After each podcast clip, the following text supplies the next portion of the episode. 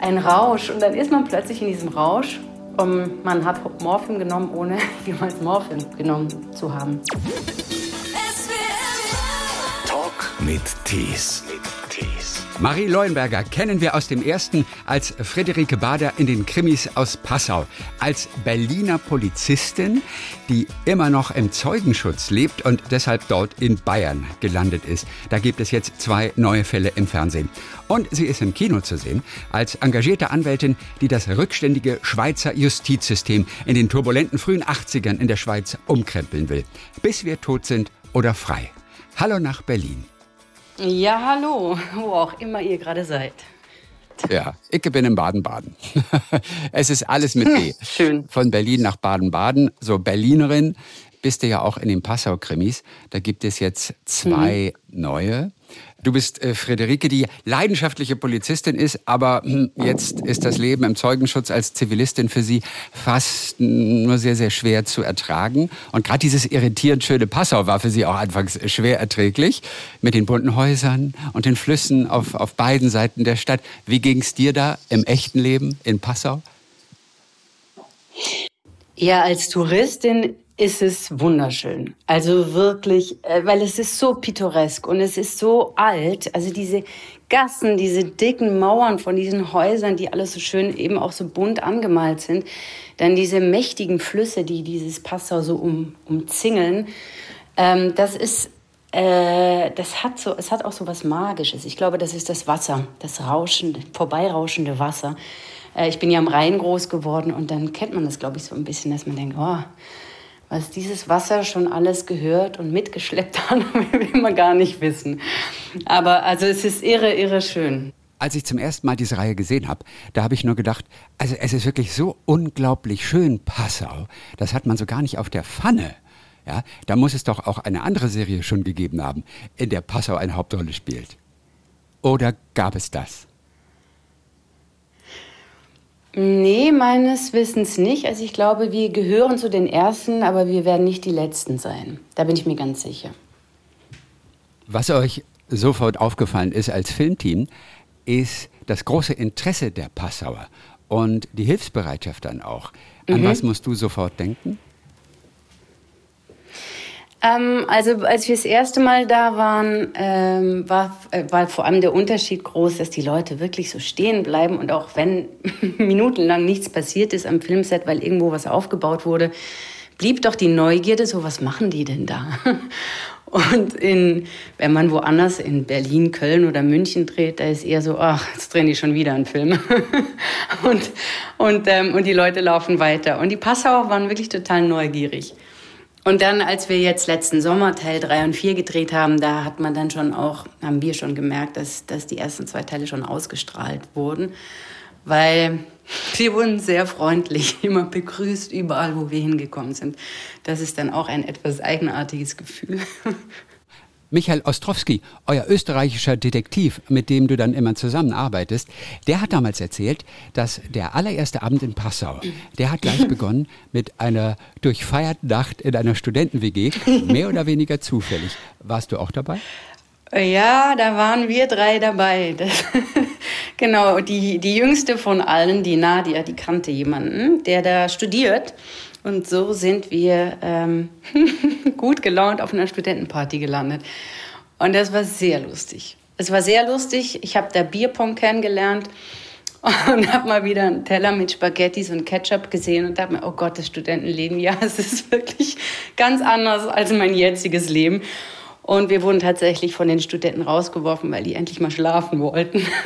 also es war, es hat uns sehr zusammengeschweißt, uns als Trio. Es war ein sehr schöner Abend. So richtig äh, Spaghetti essen mit Nudeln, die aus der Nase rauskommen? Ähm, also du meinst jetzt, dass man sich erbricht? Nein, nein, nein, nein, nein, nein, nein, oh Gott, okay. nein. Es ist so lustig. Es tauchen immer mehr Menschen auf, die das als Kinder nie erlebt haben. Also du isst Spaghetti, aber es wird so gelacht am Tisch, dass dir die Nudeln aus der Nase rauskommen durch die Nase rausrutschen. Also das kenne ich nicht. Nee, das kenne ich tatsächlich nicht. Ja, und es wird noch besser. Manche glauben es ja nicht, aber es geht tatsächlich. Denn die Kanäle sind offen. Und es wird noch besser. Auch das ist jemandem mal passiert. Dass man durch die Nase isst. Dass die Nudel aus dem Auge wieder rauskommt. Auch das geht. Schweigen. Oh, das ist ja, das ist, wenn ich mir das vorstelle, das ist wie in so einem Horrorfilm. Da denke ich so an James Bond, dem seine, diese blutende Träne irgendwie so, äh, nicht bei James Bond, dem Bösewicht, dem Mickelson, äh, rauskommt. Aber eine Nudel, also es ist eine Mischung zwischen Horror und Loriot, ne? Die Nudel, die aus dem Auge ja. rauskommt. Nein, ohne Witz, das ist echt so ein Kinderding. Vor lauter Lachen oh. kommen da die Nudeln raus. Ach, sehr lustig. So, in Teil 4, da können wir den Vorblick schon mal geben. Das ist in der kommenden Woche dann. Also am Sonntag wird mhm. unser Gespräch ausgestrahlt, danach kommt dann der Teil 4. Der Fluss ist sein Grab. Da taucht zum Beispiel auf eine Frau Amarance O'Brien aus den USA, die mit Ehemann und Sohn in so einer kleinen Pension absteigt, nur wenige Meter mhm. entfernt von einer Büste am, am Donaukai da. Und das ist aber auch so eine kleine Hommage an die Stadt Passau, ne? Die Büste? Ah, mit dem O'Brien? Ach, Sinn, da, wissen, da weißt du jetzt mehr als ich. Ich dachte, ich kann mich lebhaft an die Szene erinnern, weil ich das wahnsinnig lustig finde, dass die Frau O'Brien sich, ihren Mann und ihren Sohn jeweils mit Henry O'Brien, da da O'Brien, da da O'Brien anmeldet. Und das finde ich so einen kleinen, humorvollen ähm, Ton in dem Ganzen. Darüber muss ich immer lachen. Aber ich wusste nicht, dass das mit der Büste was zu tun hat. Genau, denn diese Büste zeigt Emmerenz Meyer. Und das war eine Heimatdichterin aus Passau, die 1906 mhm. nach Chicago ausgewandert ist. Und deswegen haben die Drehbuchautoren irgendwie diese Frau Emmerenz O'Brien äh, da reingeschrieben ins mhm. Skript als äh, Bezug ah. zu dieser Büste. Witzig. Das, ich glaube, ich habe es von deinem ja. Regisseur habe ich es gelesen irgendwo. ja, guck mal, so die kleinen Feinheiten, die hat man dir vorenthalten am Set. Genau. Aber bei der Szene warst du vielleicht auch nicht dabei, oder? Den vierten Teil habe ich noch nicht. Doch, da war ich, da, da war ich dabei. Der ist super spannend, der vierte Teil. Also wirklich.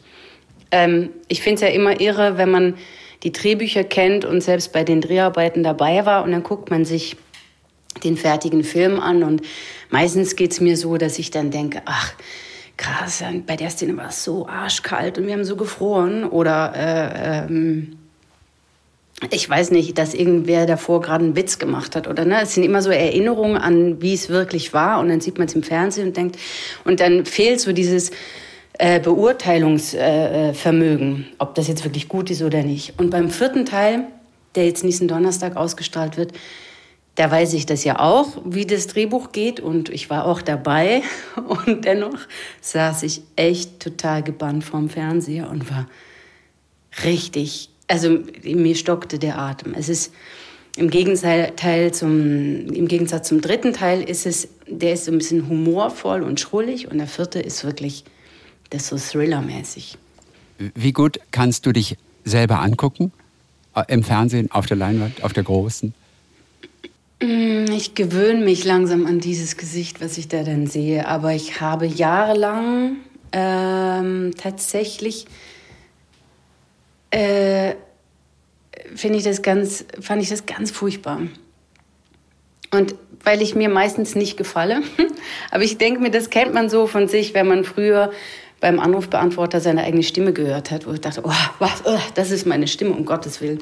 Und so ähnlich fühlt sich das für mich an, wenn ich mich sehe, dann ist es mein Beruf und eben langsam gewöhne ich mich an dieses Gesicht, aber mh, mm, ich glaube, was, was ich gelernt habe für mich, ist, dass ich nicht äh, mich beurteilen darf mit gefalle ich mir oder nicht, weil das ist schwierig, aber ich beurteile mich jetzt immer so, dass ich denke, schaffe ich es, diese Atmosphäre oder dieses Gefühl für der Figur in der jeweiligen Szene zu transportieren oder nicht. Und wenn ich da ein Häkchen machen kann für mich, dann, dann ist das für mich gut. Dann ist der Film für mich, denke ich mir doch, ist okay. Und wenn nicht, dann nicht. Wie oft bist du denn unzufrieden, äh, wenn du dich siehst? Wie oft hast du das Gefühl, ah, ich habe eigentlich dann irgendwie dann doch nicht das rübergebracht, was ich eigentlich dachte geschafft zu haben? Ähm, Gott sei Dank überwiegt das andere. Da bin ich dann doch, dass ich, dass ich, äh, dass ich für mich das so im positiven Sinne abschließen kann, ein Film. Aber ich gerade bei so Kommissarsätzen, wenn es so um Inform reine Informationen geht, also wenn so die Figur, der Charakter keine ähm, kein Problem hat oder keine, keine Haltung hat, sondern es geht wirklich um, um Fakten. Da merke ich immer, dass ich das komisch finde, aber weil es auch einfach nur um Fakten geht und nicht um, äh, um, um, um ein Gefühl oder genau. Und das, da merke ich dann immer, da bin ich dann immer wie so ein bisschen raus und da muss ich sagen, nee, ist schon okay, da geht es jetzt gerade nicht um mehr, sondern die Leute, die den Film sehen, denen fällt das gar nicht auf. Das ist dann, glaube ich, so eine Berufskrankheit von mir. Also, wenn wir Teil 3 und 4, die jetzt zu sehen sind, betrachten, ähm, welche, an welche Szene musst du sofort denken, weil sie besonders herausfordernd war oder auch besonders viel Spaß gebracht hat? Manche Szenen, die stechen ja also, auch also, einfach hervor. Und wenn man nur gefroren hat, besonders. Also was, was, was ich sehr gerne mag, ist zum Beispiel diese O'Brien-Szene. Und zwar, weil die im Drehbuch etwas anders geschrieben war. Da geht es darum, dass äh, die Friederike Bader einen Mann ausspioniert und der lebt in einer Pension. Und sie weiß, dass er gerade nicht anwesend ist. Und sie möchte in sein Zimmer hoch und merkt aber, dass sie halt nicht einfach so an so einer Rezeption vorbei huschen kann. Unbemerkt. Und das ähm, im Drehbuch war irgendwie das, dieses englische, diese englische Familie, die da eincheckt, dass die genervt ist, was sie auch sind im, im, jetzt im Film. Und dass deswegen, weil die so Unruhe verbreiten, dass sie da dran vorbeihuscht. Und dann hat der Regisseur Andreas Herzog, der hatte dann die Idee und meinte so, ja, da, da ist dieses Kind und das nervt und das hat so einen Flummi und die Eltern sind schon total gestresst, dass der immer mit seinem Flummi spielt, weil der natürlich überall rumspringt. Und und während die Eltern einchecken, sitzt der Junge so, muss so still sitzen, damit er nicht weiter mit dem Flummi spielt. Und dann gebe ich ihm so ein Zeichen, so er soll mir doch mal bitte den Flummi geben, so als wie so ein, so ein kleines Geheimnis zwischen uns. Und dann gibt er mir den und dann werfe ich den Flummi äh, hinter den Rezeptionisten. Und alle denken, es wäre der Junge gewesen. Und dann ist ein großes Trara und die schimpfen ihn und ich kann so äh, abhauen. Und diese Szene war nicht geschrieben, sondern das war so ein Einfall vom Regisseur. Und sowas mag ich wahnsinnig gerne, wenn etwas, es ist ein kleines Detail, es wird niemandem auffallen, aber das, das sind so kleine Momente, die, die die Figuren irgendwie liebevoll oder schön machen oder auch äh, skurril.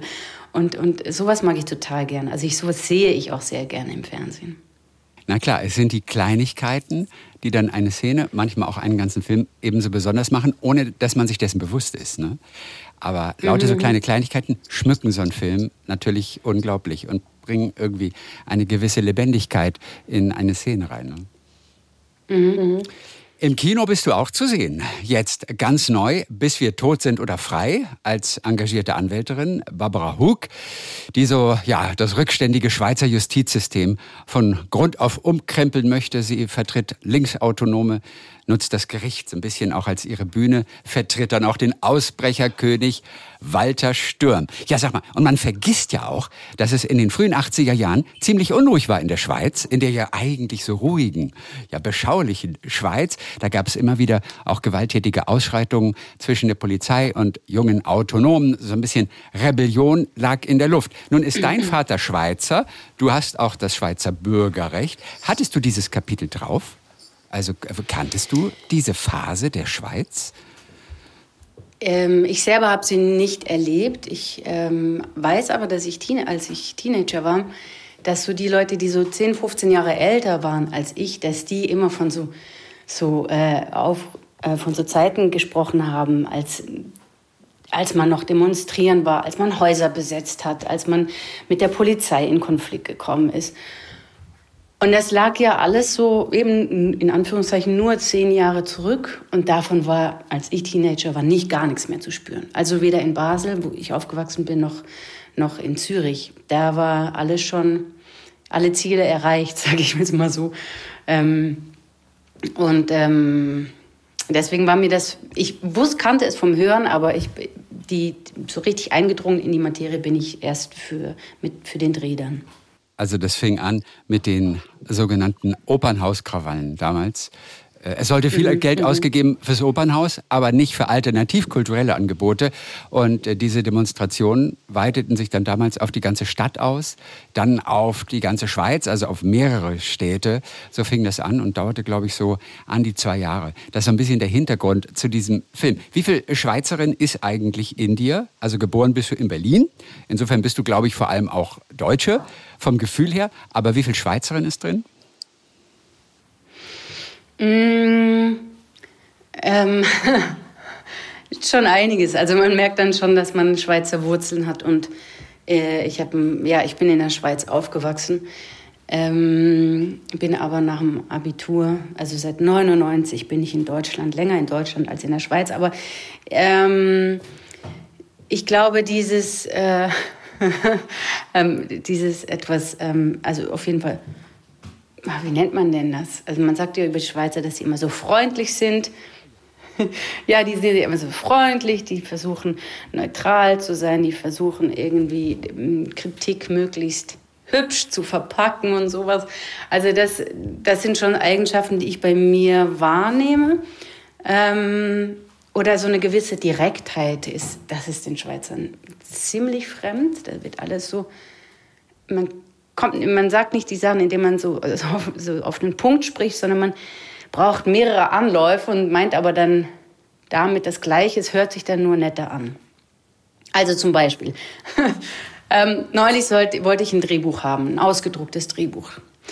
Dann könnte man ja einfach, äh, also dann rufe ich da an und sage, ja, hier ist Marie und wie geht es? Und ja, mir geht's auch gut und sag mal, also es wäre so toll, wenn ich ähm, das Drehbuch in Händen halten kann, dann kann ich besser Text lernen und wäre es nicht möglich, dass ihr mir ein ausgedrucktes Buch bitte zukommen lasst, also nur, wenn es keine Umstände macht. So. Und dann hat das jemand mitgehört und der meinte dann so, sag mal, Marie, kannst du nicht einfach sagen, Entschuldigung, ich hätte gern ein ausgedrucktes Drehbuch, könnt ihr mir das zukommen lassen? Und dann merke ich so, aha, ach so, das darf ich. Ich darf so einfach nur sagen, bitte gib mir das. das ja, klar. Warum nicht? Und das ist, finde ich, so ein, so sind die, die Schweizer. Diese, es ist immer alles, es ist, ne, es ist ganz nett und freundlich und es ist auch sehr angenehm, aber es braucht ein bisschen mehr Aufwand. Und die Deutschen finden die Schweizer ja sehr freundlich und die Schweizer denken über die Deutschen immer so ein bisschen, die sind so, so, so ruppig und, und streng und Richtung arrogant. Und ich glaube, das ist ein, einfach nur ein Missverständnis von Sprache. Sehr schön. Ja, die Sprache. Also du bist bis zum Abi, bist du in der Schweiz aufgewachsen. Dann hast du natürlich Schweizerdeutsch gesprochen. Also kannst du so richtig Schweizerdeutsch sprechen, dass ich es nicht verstehe? Ja, das ist deine Muttersprache im Prinzip auch. Ja, genau. Ich bin mit Schweizerdeutsch auf der Welt. Also ich habe immer schon Schweizerdeutsch geschwätzt. Ich kann das. Das ist mein Mutterspruch, genau. Das ist so schön. auch, wenn man es versteht, ist es, ist, ist es schön. Aber, aber es kann ja auch so kompliziert werden, dass man kein einziges Wort versteht. Du hast jetzt aber eben so eine Mischung gesprochen, oder? Das war jetzt nicht ausschließlich ich, ich, Genau, genau. Ich, ich, ich, ich spreche äh, ein seltsames Schweizerdeutsch. Ich weiß nicht genau, wieso. Ich bin in Basel aufgewachsen, aber ich spreche nicht den Basler Dialekt. Ja, ich spreche irgendwas. Aber es gibt Dialekte, die ich tatsächlich auch nicht verstehe oder nur im Kontext verstehe. Aber es guckt dich keiner komisch an. Oder wenn du ein Interview gibst für eine Schweizer Kamera oder so, da guckt dich jetzt keiner an. Und was spricht die für ein Schweizerdeutsch? Die tut ja nur so, als würde sie Schweizerdeutsch sprechen. Nee, also so echt ist es schon. Äh, nee, nee, ich, also ich kann schon richtig sprechen, aber ich merke dadurch, dass ich jetzt wirklich seit 23 Jahren sage und schreibe, in Deutschland lebe, ist mein, mein Schweizerdeutsch... Ähm, zumindest in den ersten Tagen, wenn ich in die Schweiz komme, verfremdet und ganz oft wird mir dann auf Hochdeutsch geantwortet, wenn ich mit den Schweizern Schweizerdeutsch spreche. Weil die denken, ich bin eine Deutsche, die versucht, Schweizerdeutsch zu sprechen. Wenn wir das nur mal aus Scherz machen ja, im ja, Radio, dann kriegen wir wirklich gleich immer einen Shitstorm und dann wird es richtig böse. Hört auf, lasst es sein, ihr könnt es überhaupt nicht und so weiter. Aber dafür machst du es natürlich auch zu gut, weil du es auch nicht so ein bisschen ins Lustige ziehst, wie wir das dann natürlich machen. Aber wir haben wirklich festgestellt, die Schweizer, also wenn wirklich wir, wir, wir Deutsch-Deutschen, die es ja auch nicht können, wenn wir das so lustig machen, die finden es nicht witzig. Und zwar überhaupt nicht. Wirklich? Ich glaube, ich habe Einreiseverbot in der Schweiz. Der Humor. ja, weiß ich. Ich habe die Schweizer Humor ja. schon, oder? Ja, schon. Aber er ist ähm, sehr lieblich, der Humor.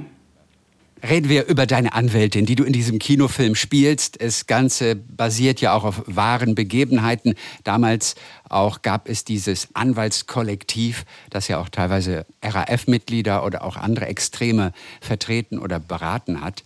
Und in der Schweiz gab es damals auch den Walter Stürm, den sogenannten Ausbrecherkönig. Witzigerweise, der Film hieß in der Schweiz sogar noch ein bisschen anders, ne? Der hat sogar noch das Stürm von genau, vorne weg gehabt. In der Schweiz hieß er Stürm, bis wir tot sind in der Fra oder frei und in Deutschland heißt er nur bis wir tot sind oder frei. Das liegt daran, dass in der Schweiz jeder, der älter ist als 45, kann sich an Walter Stürm erinnern, weil der halt die Schweizer über zwei Jahrzehnte auf Trab gehalten hat, wenn er, weil er ist achtmal, hat er es geschafft, aus dem Gefängnis auszubrechen. Er war zwölf Jahre seines Lebens auf der Flucht und konnte sich auch wie ein Chamäleon wirklich verwandeln. Ähm, und, und ist zum Teil halt auch sehr humorvoll ausgebrochen. Einmal zur Osterzeit ähm, war seine Zelle leer und es lag nur ein Zettel auf dem Tisch und da stand drauf, bin beim Ostereier suchen. Und damit hat er die Schweizer halt äh, äh, amüsiert. Und eben, es waren auch andere Zeiten. Also die Schweiz war nicht so, also sie war sehr rückständig, das Strafsystem und auch es wirkt aus, aus, heutiger Sicht auch extrem willkürlich, die, Straf, äh, die Härte der Strafe. Also Walter Stürm, der er ins Gefängnis musste, weil er äh, Auto, äh, mit Autos gedealt hat, äh, weil er äh, Banken überfallen hat, äh, ähm, Safes geknackt hat und so weiter. Der hat aber nie jemanden verletzt. Der wurde aber härter bestraft als ein Vergewaltiger oder Mörder. Und ähm, das ist natürlich, wo man so denkt, das ist sehr ungerecht. Und, und das ist passiert, weil er die Justiz an der Nase rumgeführt hat. Und, und die haben sich gerecht, indem sie ihn in Isolationshaft gesteckt haben, monatelang. Für eigentlich nichts, also für Sachschaden, so. Schon auch Schaden und auch schlimm, aber ähm, genau. Und dagegen wehrte sich äh, Barbara Hug. Dann versteht man aber auch, dass der so eine Art Popstar wurde in der Schweiz, weil eigentlich wenig bis gar keine Gewalt im Spiel war und äh, ja, er so ein Gentleman-Verbrecher dann auch war. Ne? Und als solcher dann mhm. auch betrachtet wurde, ich glaube, dem ging es auch gar nicht um Politik damals. Ich weiß auch nicht, warum hat er das gemacht? Was hat ihn denn angetrieben? Also er selber ist ein industriellen Sohn, reiches Elternhaus und dann hat er bei diese ganzen Dinger gedreht. Was hat den motiviert? Ja, beantworten kann ich diese Frage nicht, aber aus all dem, was ich von ihm weiß, glaube ich, dass er seinen Beruf ähm, zum Beispiel einbrechen oder Autos klauen, umlackieren und ins Ausland verkaufen, dass er also dass er das halt wirklich als professionell als Beruf angesehen hat. Ja, das stimmt. Man und spricht immer von einem Berufskriminellen auch tatsächlich, ja. Genau. Und der der das gesucht hat und gewollt hat und der sich aber auch als eben, er war auch ein Charmeur und er muss auch witzig gewesen sein mit den Damen. Andererseits muss er auch ein totaler unangenehmer Mensch gewesen sein, der, der irgendwie schon als Kind gestört hat und sich in keinem System zurechtgefunden hat. Also so ein sehr extremer Charakter. Und es ging ihm ja auch nicht um Politik, wenn er Beschwerdebriefe im Gefängnis geschrieben hat, sondern es ging ihm, es ging ihm darum, dass er als Mensch wahrgenommen werden möchte, weil er äh, das, das, das Recht, ähm, auch im Gefängnis möchte er auf seine Rechte beruhen. Aber er hat es nicht gemacht, um was Großes zu verändern, sondern für sich zu verändern. Aber ich glaube, dass Barbara Hug, ähm, also das, die gab es ja auch wirklich, das sind zwei Personen, die es wirklich gegeben hat und sie hat ihn vertreten vor Gericht und war jahrelang seine, Mann, äh, seine Anwältin.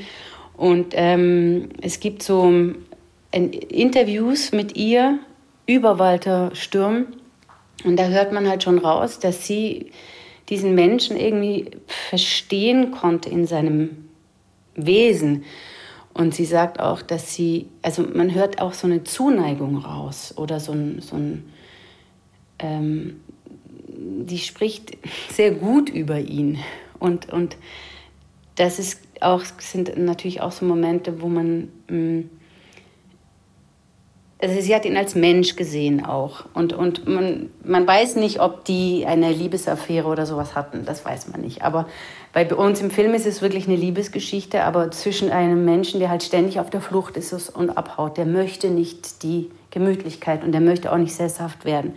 Und mit so jemandem kann man natürlich keine Beziehung eingehen. Der, jemand, der wirklich immer flüchtet, im wahrsten Sinne des Wortes. Ähm, aber Barbara Hug liebt ihn trotzdem bei uns im Film und das basiert halt auf diesen Gesprächen, dass man das ähm, rausgehört hat, dass da eine, eine, Zuneigung war. Und sie war auch die Einzige, die ihn besuchen durfte, wenn er in Isolationshaft war. Und ich denke, das sind dann natürlich hm, sehr bedeutungsvolle Begegnungen. Also Barbara Hug, auch die gab es, in deren Kindheit ein Tumor diagnostiziert wurde. Das hat sie ein Leben lang beeinträchtigt beim Gehen, mit vielen Schmerzen. Sie musste regelmäßig zur Dialyse. So hast du auch eine Krücke dort im Film, dein wichtigstes Utensil im Prinzip. Mhm. Wie schwer, wie herausfordernd war es, diese Körperbehinderung darzustellen für dich? Ähm, also es war tatsächlich körperlich sehr anstrengend. Also das, die, die Barbara Hug oder so wie es jetzt im Film ist, ist, dass sie ihren Fuß nicht richtig mm, nicht stützen konnte und dadurch auch halt das Bein nicht wirklich gehen konnte. Und ähm, dadurch ist man sehr einseitig immer auf diese Krücke angewiesen, äh, also körperlich einseitig. Und ähm, ich war erstaunt, wie anstrengend das ist. Äh, mit einer Krücke gehen zu müssen. Und weil eine Behinderung im Film, also wir hatten nicht so viele Möglichkeiten, das vor, vor, mit, vor der Kamera auszuprobieren. Also was, was wirkt gut in der Kamera, was wirkt übertrieben, was ist zu klein. Ähm, und dann war für mich so ein bisschen die Lösung, dass ich dachte, okay, die hat sie wirklich immer dabei. Also diese Krücke ist Barbara Hug. Auch zu einem sehr großen Teil, weil jeder jede Bewegung ähm, spielt diese Krücke eine Rolle, auch wenn sie sitzt, weil sie die immer auch im Sitzen irgendwie in der Nähe hat, griffbereit hat. Und dann dachte ich mir so, also die, die Lösung dazu war so, dass ich diese Krücke morgens in die Hand genommen habe und erst abends wieder abgelegt habe. Und jeder Gang äh, zum, zum Kaffee holen oder zum Mittagstisch oder auf Toilette war halt immer, diese Krücke war mein Leben damals, als wir es gedreht haben. Und dadurch wurde diese Behinderung total nebensächlich beim Spielen. Also ne, wenn es heißt, und Kamera läuft und Kamera aus, dann ging es einfach so durch und es war egal, und was, die, was, was mein Körper da macht, weil ich so, schon so drin war und konnte mich so aufs Spiel ähm, konzentrieren. Und das hat mir geholfen, das so darzustellen, weil es so alltäglich wurde. Auch abends im Hotel oder gar zu Hause dann?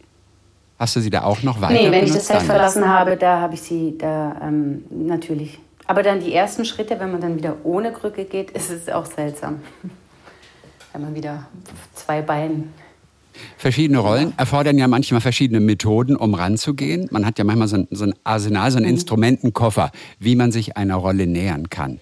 Bei Barbara Hug war es welche Methode? Wie hast du dich auf sie vorbereitet? Hattest du einen extra Coach für diese Rolle? Hast du das manchmal? Ja, nee, das habe ich zum ersten Mal gemacht tatsächlich. Jens Roth heißt der und das war total spannend, ähm, weil der so eine Reise gemacht hat. Äh, eigentlich ist es, Schauspielerei hat ja für mich auch sehr viel mit Fantasie zu tun. Also ich glaube nicht, dass man lernen kann. So, also doch, es gibt natürlich Leute, die sehr technisch arbeiten, so senke den Blick und du bist schuldig oder irgendwie sowas. Aber ich, bei, bei mir, ich funktioniere eher so, dass ich denke, dass ich mir eine Fantasie heranhole, wie fühlt es sich an, schuldig zu sein und dann passiert was in mir, in meinem Körper und das wird dann zum, zum Spiel, zu diesem Zustand spielen.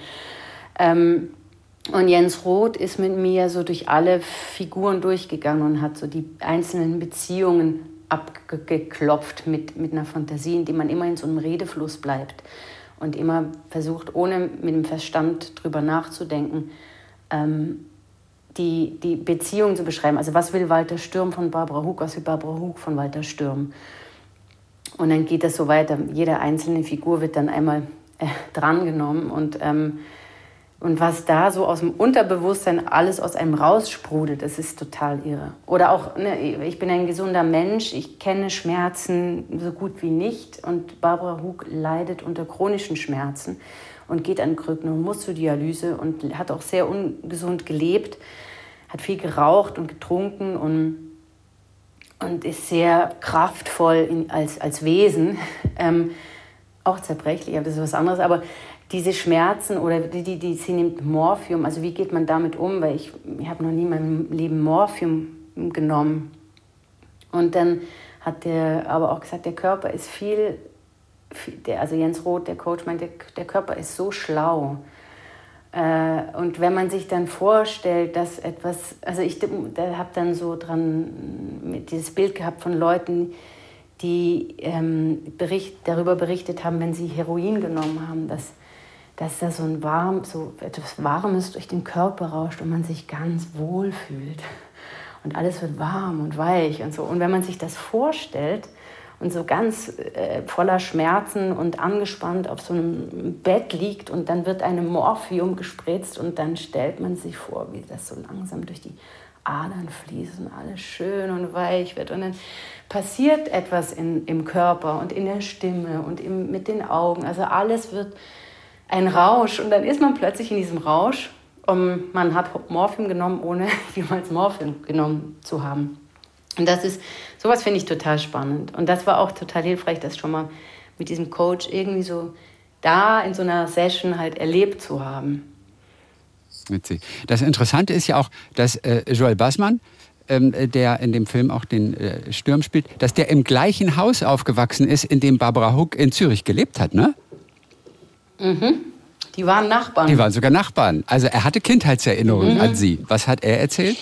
Er kann sich an sie erinnern und er sagt, ähm, das war eine Frau, vor der man immer Respekt hatte, aber es war auch immer sehr interessant, ihr begegnet zu sein. Man wollte nicht mit ihr diskutieren, weil sie einfach so glasklar argumentieren konnte. Und er hat aber auch dieses Bild, dass es für ihn ist Barbara Hug auch die Frau, wo die, die, die, die die Balkontür ist offen für jedermann, konnte jeder sie besuchen kommen und sie hat sehr gerne Formel 1 geguckt, sehr laut und dabei gestrickt. Und war, hat da immer auf die Unfälle gewartet, bis ein Unfall passiert. Und das finde ich ein total tolles Bild. In einer Szene, da begutachtet Barbara ja ihren geschundenen Körper, ihren Narben, so nackt mhm. im Spiegel. Wie intensiv hat sich diese Szene für dich angefühlt beim Drehen? Naja, ich bin ähm, kein Freund von Nacktheit ähm, im Film, weil es, ich finde es halt einfach wahnsinnig intim und es muss auch Sinn machen. In dem Falle macht es total Sinn, weil die Barbara Hug sehr hart oft mit sich selber ist und es ist so ein stiller Moment, wo sie alleine vorm Spiegel steht und ihren Körper so anschaut und man sieht so eigentlich, wie zerbrechlich diese Frau ist. Und es zeigt auch, dass sie eine Sehnsucht hat nach Nähe, was, man ihr, was sie sich nicht anmerken lässt. Also war das inhaltlich total nachvollziehbar, dass, dass die Barbara Hug da nackt sein muss. Ähm, und dadurch, dass die Arbeit mit dem Regisseur Oliver Ries und dem Kameramann Felix von Muralt ganz vertrauensvoll war, ist es dann auch ähm, eine schöne, ruhige Szene gewesen. Aber ich finde, das Problem an Nacktheit als Schauspielerin ist, dass ich, wenn ich bei, bei jeder Rolle, ne, kriege ich ein Kostüm und ich gehe in die Maske. Das heißt, ich werde immer optisch verändert zu der Marie, die ich, wie ich so rumlaufe. Und bei der Nacktheit kann man sich nicht optisch verändern. Das ist einfach schlussendlich die Marie oder jeder andere Körper halt auch äh, sonst. Und das heißt, es ist keine, es ist, äh, keine Distanz da zur Rolle. Und mein Beruf besteht eigentlich darin, jemand anderes darzustellen. Deswegen finde ich Nacktheit wahnsinnig persönlich und intim im Film. Du liebst es ja auch, in deine Figuren zu reisen. Auch mal interessant zu gucken, wie hast du dich auf andere Rollen vorbereitet. Und eine große war natürlich die göttliche Ordnung über das Schweizer Frauenstimmrecht. Da hast du Nora gespielt, eine normale Schweizer Hausfrau, die irgendwann anfängt, sich für das Frauenstimmrecht einzusetzen. So, du hattest dich mit einer ganz speziellen Methode dieser Rolle angenähert. Du hast versucht, ein Tier zu finden, das ihr entspricht. Wie hat es geklappt? naja, ich erzähle mal kurz was über die Rolle, weil ja. dann kann ich auch über das Tier sprechen. Das Tier ähm, in dir, ja. Also das spielt, das, genau, das Tier in mir, das Ganze spielt 1971. Die Schweizer Frauen haben tatsächlich erst in dem Jahr das ähm, allgemeine Wahlrecht bekommen, bekommen, also als eines der letzten Länder der Welt überhaupt. Mhm. Also auch ein, ein seltsam, wenn man das weiß, ist das total seltsam für dieses Land. Ja. Ähm, und es war der dritte, die dritte Wahl. Zweimal haben die Männer das schon abgelehnt, dass die Frauen mitstimmen durften. Und ähm, es war auch damals tatsächlich nicht ganz sicher. Und die Figur, die ich spiele, die heißt Nora. Das ist eine Hausfrau, die ihren Mann liebt. Die hat zwei Kinder im, im Grundschulalter und die ist eigentlich total zufrieden mit ihrem Leben. Aber es wird so ein bisschen langweilig, halt nur Hausfrau zu sein und sie möchte gerne wieder arbeiten und er möchte das nicht, weil, weil er dann denkt, dann denken die Leute im Dorf, dass er zu wenig Geld nach Hause bringt und so. Und, und das ist halt 1971 zeitgleich findet diese Schweizer Wahl statt.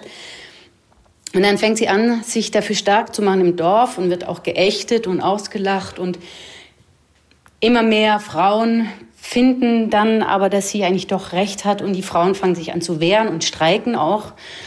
Und ähm, schlussendlich äh, stimmt, das werden die Männer dazu über, äh, ähm, nicht überredet, sondern merken die, ey, wir müssen den Frauen das Stimmrecht geben.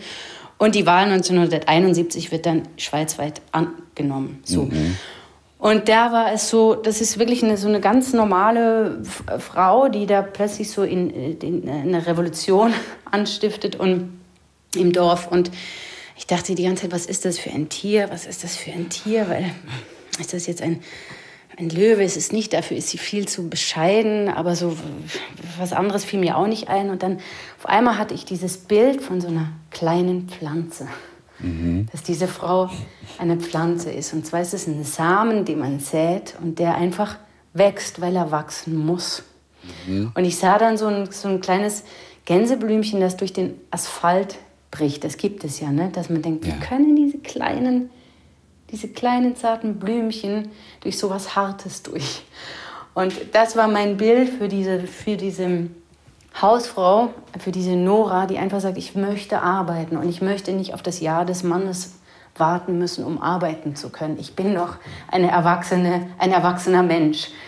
Und, ich, und die äh, halt aus dieser einfachen Situation merkt, sie ist stark. Sie ist wie jemand ganz Normales, hat keine Superkraft, aber es ist ein kleines Blümchen, das durch den Asphalt bricht. Das war mein Tier dann sozusagen. Ja. Und wie lässt sich das denn umsetzen? Also hat sich das dann auch gezeigt in gewissen Bewegungsabläufen, dass es eben dieser, dieser Samen ist, diese kleine Pflanze, die so langsam heranwächst.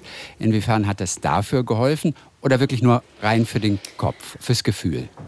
Also es ist da tatsächlich ein reines Gefühl mhm. zu vielleicht zu so einer stillen Stärke, die diese Figur, dieser Charakter hat. Aber das, das Spannende an der Figur ist, da sind wir auch wieder bei Maske und Kostüm, ist, dass wenn man sich Bilder von, der Schweizer, von den Schweizer Frauen in den 70er Jahren anschaut, also erstens haben alle Röcke, so kleine Absatzschuhe, also mit so einem kleinen Absatz und so ein Handtäschchen und ein Kopftuch. Also ich kenne meine Oma auch noch so, die, die ja. lief auch so rum. Und wenn man sich das als heutige Frau anzieht, ne, so mit Kopftuch, dann ist man überall irgendwie zu. Also ist, man will da nicht breitbeinig da sitzen oder sich durch die Haare äh, äh streichen mit der Hand. Das geht alles nicht. Also man ist und mit diesem Handtäschchen in der Hand auch noch. Also man ist überall mh, mm, in Anführungszeichen eingeengt. Mhm. Und, und die Figur, die macht dann mit Haare und Kostüm, äh, macht die dann so eine Wandlung, indem die halt dann anfängt, Hosen zu tragen, was auch ein riesen äh, äh, Tabu ist in diesem Dorf, in diesem Bauerndorf, in dem sie lebt. Und dann lässt sie die Haare offen, ohne Kopftuch und schneidet sich ein Pony. Und, und mit all diesen Schritten merkt man, wie man plötzlich sich ganz normal bewegen kann. Mhm. Und das ist, also das fand ich auch total spannend, hätte ich nie gedacht, weil ich sonst halt immer so, also nicht historisch gedreht habe, sondern äh, zeitgenössisch. Und, und aber äh, wie sich das Leben als Frau angefühlt haben muss damals, das finde ich beeindruckend. Dieser Ansatz, ein Tier zu suchen, das dieser Figur entspricht, wo hast du den her gehabt? Ähm, das ist eine amerikanische äh, äh Schauspiel-Coaching. Coaching. Ja. Ne? Es gibt kein weibliches Wort für Coach. Ja, das ist auch furchtbar. Ne? Äh, Susan Batson heißt die. Ja, also es ist eine Frau und die heißt Susan Batson und sie ist Schauspielcoach. Ja. Warst du bei ihr selber? damit. Die, oder, oder? Nee, das war tatsächlich anhand eines Buches. Mhm, ist aber auch sehr cool. spannend aus, aus Schauspielersicht, weil die sagt, jede Figur hat ein Bedürfnis, ja. ähm, was, was sie antreibt. Und ähm, was oft in der Quere kommt mit zu ihrem Verhalten. Mhm. Also, dass man sich, man will vielleicht nur Liebe und, und, und, und Zärtlichkeit und ist aber ein ganz äh, arroganter, äh, äh, machtbesessener Chef. Ja. Zum Beispiel. Schreit aber die ganze Zeit nach Liebe. Ja. Und also, dass man mit solchen Bildern arbeitet, das finde ich sowas, also ich finde ja Psychologie auch wahnsinnig spannend und das interessiert mich sehr und, und deswegen ist mein Ansatz auch immer zu versuchen, eine Figur wirklich zu verstehen und zu begreifen und in sie hineinzutauchen, weil das wiederum, wenn man jemanden wirklich meint zu verstehen, dann kann man den auch ganz anders darstellen. Mhm. Oder dann fallen einem Sachen ein, über die am Set in der, in der Inspiration und Improvisation, die man sich ähm, zu Hause am Schreibtisch definitiv nicht ausdenken kann. Mhm. Auch mit den mit dem Gegenüber, mit den Partnern dann. Die bringen ja auch was mit, was, was ich mir nicht ausdenken kann. Mhm. Ich weiß ja nicht, wie mein Gegenüber spielt, welchen Blick er mir schenkt oder sie mir schenkt oder welche Energie, ob der wütend oder wie, wie auch immer. Ja. Das heißt, man lässt sich dann, das ist wie, wenn man, vielleicht vergleichbar, wie wenn man ein Instrument beherrscht und man, ich würde jetzt Cello spielen und ich treffe auf jemanden, der Klavier spielt. Und wir kennen die Noten, aber wenn wir uns hinsetzen und spielen, klingt es trotzdem wieder ganz anders, als man sich das zu Hause, als man alleine geübt hat, vorgestellt hat. An welche Szene zum Beispiel musst du auch, auch denken, wenn du davon sprichst, dass dann am Set plötzlich nochmal ganz neue Sachen entstehen, was man ja vorher auch gar nicht so beurteilen kann. Was wäre da mal so ein tolles Beispiel? Weil es ja auch einen selber begeistert dann als Schauspieler, wenn man selber merkt, was da in diesem Augenblick entsteht. Also bei der göttlichen Ordnung zum Beispiel gibt es äh, eine Szene, da gehen die drei Damen, ähm, die gehen vom Dorf nach Zürich in die Großstadt, weil da gibt es eine Demo. Ja. Und auf dieser Demo werden die zu einem äh, Vagina-Workshop eingeladen. Und hm. da, da, da, stolpern die so rein und dann sitzen die da mit ihren Röckchen und Handtäschchen und Kopftüchern und da um sie rum lauter Hippies. und dann gibt es die, gibt es äh, äh, ähm, die Workshop-Leiterin, gespielt von Sophia Helen, die man ja auch aus Die Brücke kennt, und die dann so ein Plakat hinhält mit verschiedenen Bild Abbildungen von verschiedenen Formen einer Vagina drauf. Mhm. Und ähm, wir haben das gedreht und natürlich habe ich das gelesen. Es war noch ein bisschen anders geschrieben im Drehbuch. Aber ich fand das zum Beispiel wahnsinnig spannend, wie wir da alle saßen und uns wirklich diese Bilder immer so angeguckt haben. Ach, so können die aussehen und so können die aussehen. Das ist interessant. So, und es war so ganz, so ganz ernsthaft konzentriert. Und dann werden wir von dieser Workshop-Leiterin aufgefordert, und fängt die an, nachdem sie uns dieses, dieses Bild gezeigt hat, verteilt die uns so Hand, kleine Handspiegel. Und dann sagt sie, wir sollen uns jetzt alle ausziehen und unsere Vaginen be betrachten und, und unserer Vagina einen Tiernamen geben. Mhm. und das, wenn man das so macht und ständig wiederholt, ja. dann ist das alles ähm, gar nicht, das ist, dann macht man das und hinterfragt das auch nicht so groß. Und oh. es ist sehr konzentriert und still und natürlich muss man ein bisschen schmunzeln. Aber als ich den Film dann im Kino gesehen habe, da wurde gebrüllt. Da wurde mhm. gebrüllt ähm, vor Lachen im, im Publikum. Und es ist wirklich so eine herzergreifende Szene und die ist wirklich, wirklich komisch. Ja. Und das ist, äh, das ist total schön. Also auch wieder zu sehen, wie man es liest, wie es ist, wenn man es macht und wie dann das Endergebnis ist. Ja.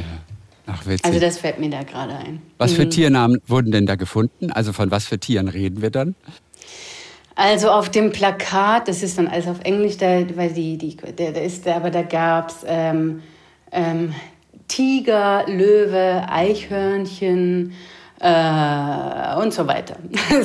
Hai gab es, glaube ich, auch. also Fuchs.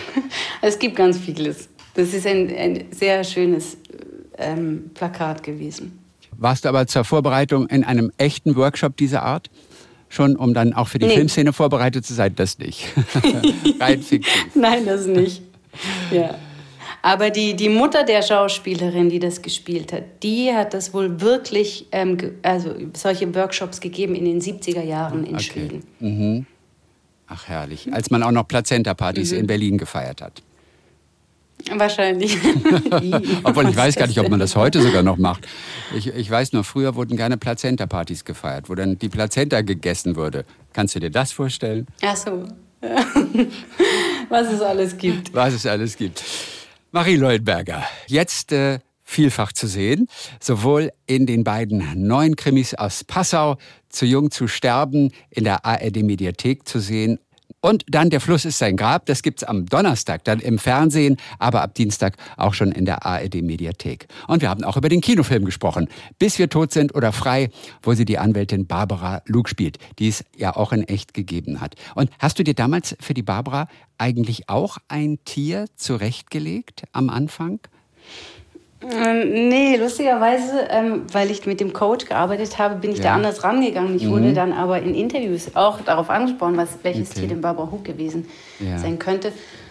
Und ich kam dann, so ganz spontan kam ich auf so ein Reptil.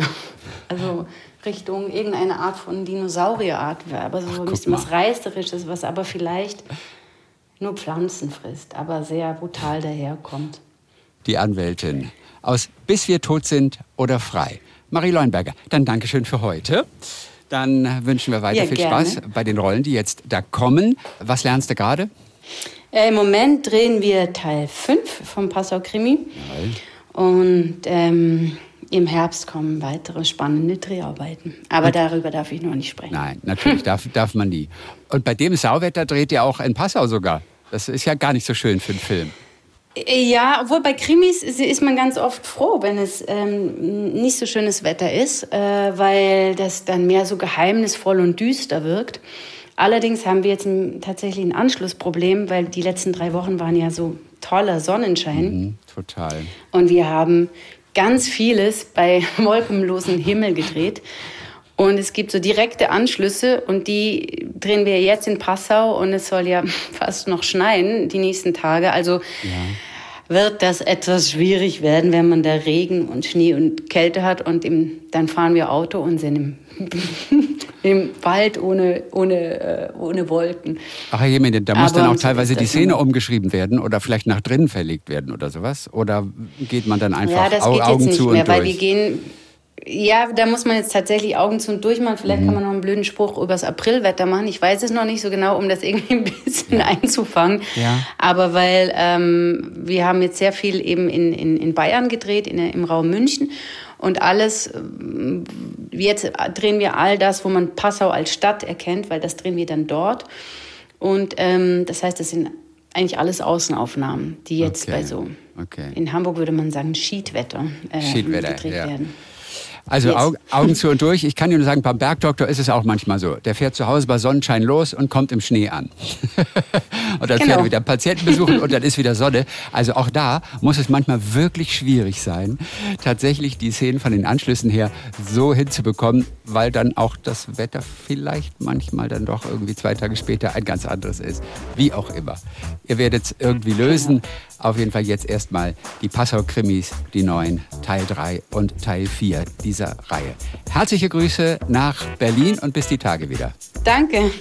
Schönen Tag dir noch und vielen Dank fürs Gespräch. Talk mit Tees.